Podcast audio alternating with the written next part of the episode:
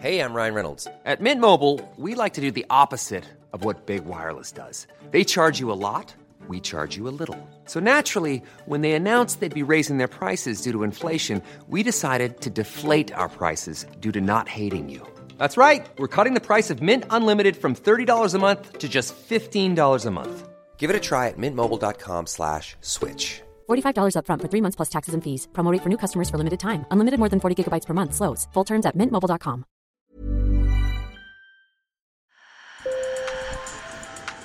Bonjour. Hello. Hola. Marhaba bikoum. Sur le fil, Le podcast d'actu de l'AFP. des nouvelles choisies pour vous sur notre fil info. Aujourd'hui, le vélo est en pleine ascension en France. En 2022, le vélo taf, la pratique du vélo pour aller travailler, a augmenté de 15% et plus d'un ménage sur deux en est équipé d'au moins un. Mais ces chiffres cachent une grande disparité entre ville et campagne. Depuis 2019, le nombre de cyclistes en zone rurale a certes augmenté, mais 80% des trajets s'effectuent encore en voiture. Alors quels sont les freins à une généralisation du vélo en dehors des grandes agglomérations? On y répond dans l'épisode du jour, réalisé avec Maxime Mamet et Guillaume Souvent. Sur le fil. Bon alors je vérifie les pneus tous les matins pour être sûr de ne pas être embêté sur la route. Je prends mon vêtement de pluie au cas où. Cécilia Rousselot-Denis vit à Montlouis-sur-Loire, une commune rurale de 11 000 habitants. Elle enfile son casque, s'équipe de son gilet réfléchissant et enfourche son vélo. La voici partie pour 13 km. Direction Tours, dans l'Indre-et-Loire. Là ça fait euh, deux ans et demi euh, oui, que je fais tous les jours. Ça devient une drogue. Je peux plus prendre la voiture le matin, c'est ça me pile des boutons. Je suis énervée quand j'arrive au travail, avec tous les, tous les embouteillages, les gens de mauvaise humeur. Là, je suis tranquille. Je vois les gens plutôt souriants à vélo, et ça c'est plutôt sympa. Comme un quart des cyclistes, elle s'y est mise depuis l'épidémie de Covid. Mais il est encore difficile d'abandonner complètement la voiture. Je pense que là, je, suis, je pourrais être prête à le faire. C'est juste que j'ai peur, quoi. C'est, on a tous des, des habitudes à prendre et puis des peurs à, enlever. Bon, bah celle-là, c'est que je me dis toujours, ah bah oui, mais si, j'en avais besoin. Donc, euh, à mon avis, je pense qu'il n'y a rien qui m'empêche réellement de, lâcher ma voiture.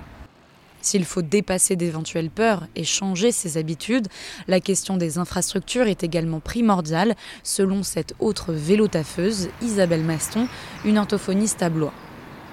Il y a un projet de piste cyclable le, rond- le long de la route départementale qui là changerait les choses parce que même si elle est plus éclairée, il y a quand même les phares des voitures qui éclairent et je pense que là, ça sera plus facile de prendre son vélo euh, euh, toute l'année pour moi et plus sécurisant pour la plupart des gens qui, surtout des femmes, qui ont peur de rouler toute seule dans la forêt.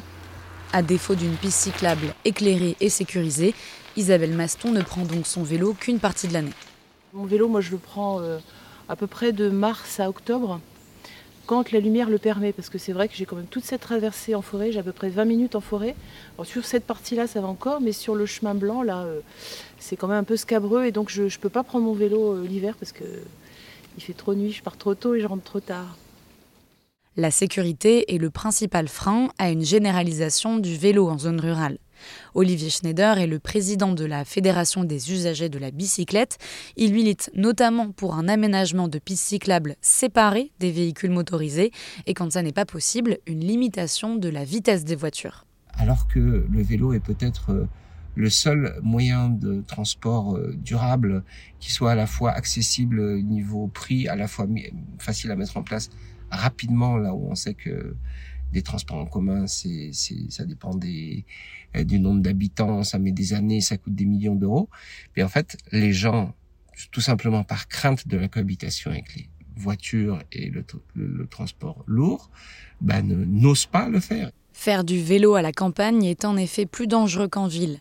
En 2022, 245 cyclistes sont décédés sur les routes de France métropolitaine. La majorité d'entre eux a péri hors agglomération. Je vous donne un autre chiffre significatif. La hausse des décès en zone rurale est de 44% depuis 2019, alors que la pratique cycliste n'y a augmenté que de 18%. On estime qu'il y a en tout 50 000 kilomètres de pistes cyclables en France. On estime qu'il en faudrait 100 000, donc il faudrait les doubler pour avoir un, réseau qui commence à fonctionner. Pour rappel, il y a plus d'un million de kilomètres de routes en France. Donc même si on avait 100 000 kilomètres de pistes cyclables, ça ne ferait que 10% euh, du total des routes. Et donc, ce qui va être essentiel, c'est de choisir les, les bons 10%, parce qu'on ne pourra pas économiquement rapidement euh, doubler le million de kilomètres de route d'un million de kilomètres de pistes cyclables. Doubler le nombre de pistes cyclables existants, c'est justement l'objectif du plan vélo et marche présenté par la Première ministre Elisabeth Borne en mai dernier. Le gouvernement veut y consacrer 1,5 milliard d'euros, non seulement pour aménager des pistes, mais aussi pour créer une culture vélo, avec notamment un enseignement systématisé dès l'école.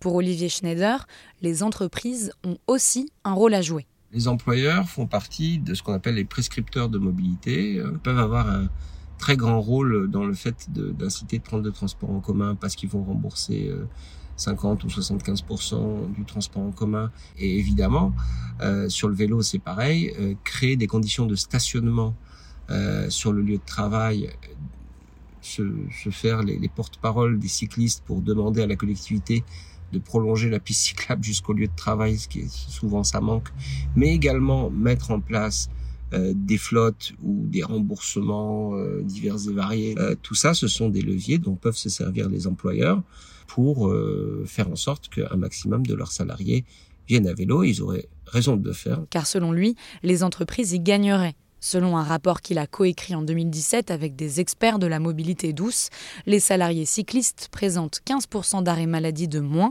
que les salariés non cyclistes. Sur le fil revient demain. Merci de nous avoir écoutés. Je m'appelle Camille Kaufmann et je vous dis à bientôt.